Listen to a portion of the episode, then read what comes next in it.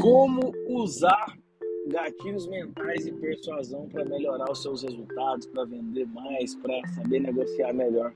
É o que a gente vai falar no episódio de hoje, principalmente sobre um princípio psicológico, que é o princípio do contraste.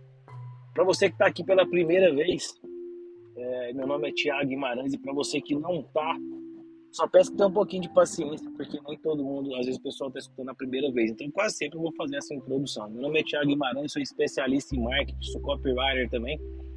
Copywriter é o cara que escreve textos publicitários, que cria estratégias também publicitárias.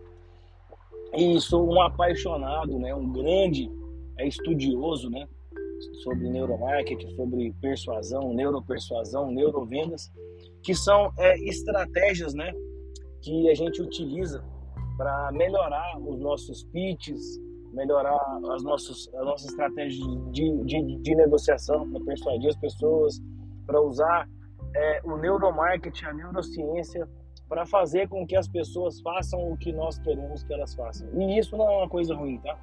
Então, persuasão, por você estar tá escutando aqui até agora, você está sendo persuadido para estar tá me escutando, tá?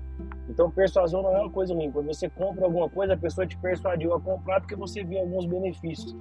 Então, é lógico que a persuasão pode ser usada para o mal, para, sei lá, persuadir as pessoas para fazerem coisas erradas, como ela pode ser usada para o bem, para você oferecer produtos, para facilitar as suas negociações, para fazer com que as pessoas entendam melhor o seu valor, o valor das coisas que você oferece é o que a gente vai falar aqui hoje sobre persuasão e usando o princípio do contraste, tá? Então, persuasão, sim, é uma coisa boa. Pode ser usada para o mal, sim, como a faca, né? A faca na mão de um chefe de cozinha, ela é um instrumento para fazer uma comida deliciosa. A faca, a mesma faca, na mão de um criminoso, ela pode ser uma arma letal e tirar a vida de uma pessoa. Então, então não é a ferramenta, não é o instrumento é como você vai usar, é a pessoa que está usando e a intenção dela em ajudar ou prejudicar as pessoas. Mas eu tenho certeza que você é como eu, que você quer usar isso para o bem, quer usar para ganhar mais dinheiro, quer usar isso para melhorar as suas, as suas negociações, os seus pitches de venda, para facilitar todo esse processo de negociação que a gente está fazendo todos os dias de venda, a gente está se vendendo todo dia, né? Então, é, dentro disso, né, vamos começar falando sobre o princípio do contraste, que é um princípio psicológico, e dentro aqui do, do, nosso podcast a gente fala muito sobre marketing digital, sobre neuromarketing, sobre neurociência. Então, o que, que é o princípio do contraste e como nós vamos usar isso nos, nos nossos processos de venda para facilitar os nossos processos de venda, para facilitar as nossas negociações. Eu vou dar diversos exemplos aqui ao longo desse episódio do podcast. O princípio do contraste é o seguinte: isso é um princípio psicológico, não é um princípio de persuasão, é um princípio do próprio cérebro humano. Quando você segura um objeto pesado e depois você é, segura um objeto leve, o objeto leve vai parecer muito mais leve do que ele realmente é, porque você pegou um objeto pesado. Quando você faz o contrário, quando você pega um objeto leve no início e depois você pega um objeto pesado, o pesado vai parecer muito mais pesado porque você usou, é, porque você segurou o leve primeiro, tá? O que, que isso tem a ver? É só para você entender esse conceito de amplificação de resultados quando você tem um contraste de uma coisa versus a outra. Quando você vê uma coisa e depois vê a outra. E como que a gente vai usar isso dentro do processo de vendas, dentro do processo de negociação? Então, usando o mesmo princípio contraste, a gente, para usar isso em negociação, a gente, para usar isso no processo de vendas, nós precisamos, para a gente realmente se valer desse princípio, da força desse princípio, a gente precisa primeiro mostrar os produtos mais caros, para depois mostrar os mais baratos. Então, os mais baratos vão parecer muito mais baratos do que eles são. Quem usa muito isso, vou dar um exemplo, são é, os vendedores de veículos. Então, Normalmente eles vendem primeiro o veículo e aí depois eles oferecem os opcionais. Então ele vende o veículo lá de 100 mil, 200 mil reais, depois ele vem com os opcionais por 10 mil, por 20 mil, por 30 mil. Então, comparado àquele valor mais alto, o que é você colocar mais 10 e mais 10 e mais 10 e mais 10 e depois mais 20? E no final você colocou mais 100 mil reais. Ou uma cristalização depois do final por mais 2 mil reais, ou uma, proteção de pintura por mais 3 mil reais. Então, esse princípio do contraste, ele é usado com a gente a todo momento. E conhecer isso vai fazer também com que você não seja persuadido quando a pessoa usa esse princípio. Porque você vai identificar e você vai ver, peraí, será que eu quero mesmo? Será que esse negócio é bom? Ou é o princípio do contraste que está fazendo com que eu acredite que esse produto seja muito mais barato do que ele realmente é? Então, esse é o princípio do contraste. Então, para a gente se valer disso, a gente precisa sempre mostrar primeiro os produtos mais caros. Então, por exemplo, se eu quero vender um carro mais barato, eu vou vender, eu vou mostrar um carro mais caro. Se eu quero vender um apartamento que ele tenha, por exemplo, um preço de 300 mil reais, eu posso me, me valer desse princípio mostrando primeiro o preço da cobertura. A cobertura talvez seja 700 mil reais. Então aí esse, esse apartamento vai ficar muito mais barato do que ele é.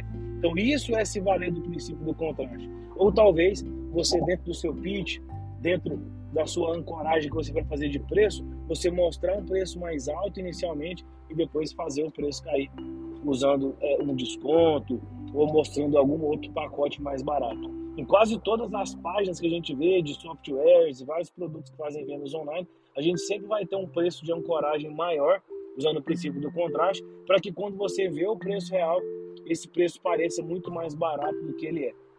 Então é a ancoragem junto com o princípio do contraste. E eu vou dar um exemplo aqui que eu vi na venda de imóveis, né? E aí quando eu falo sobre isso, tá? A gente também pode usar isso de outras formas, que não só o preço. A gente pode usar com produtos maiores e menores.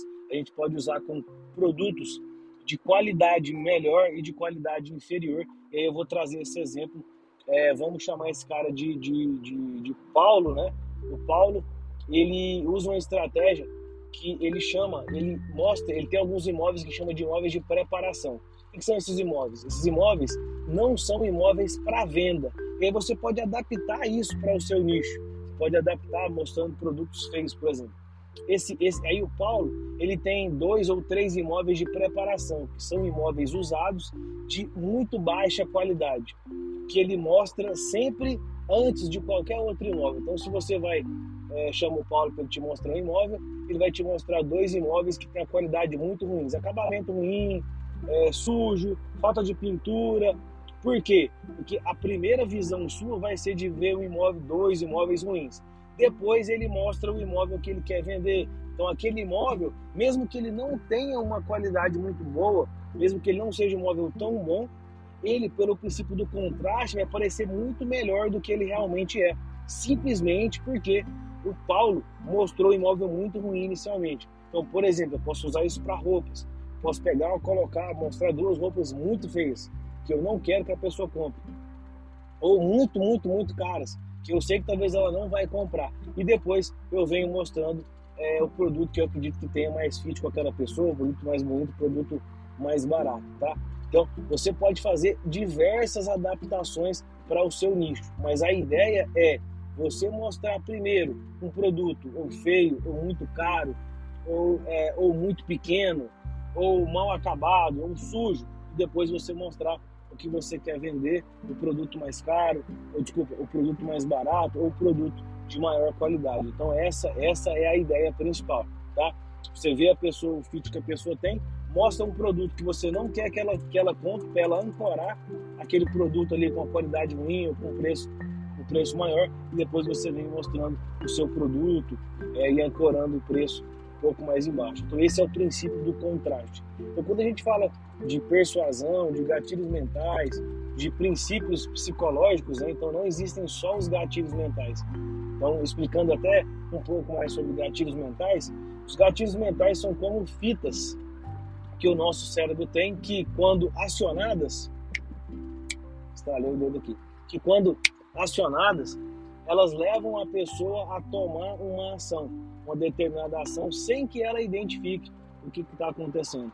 Então, você, é, é, você não tem como, como é que fala, não ser acionado por esses gatilhos mentais.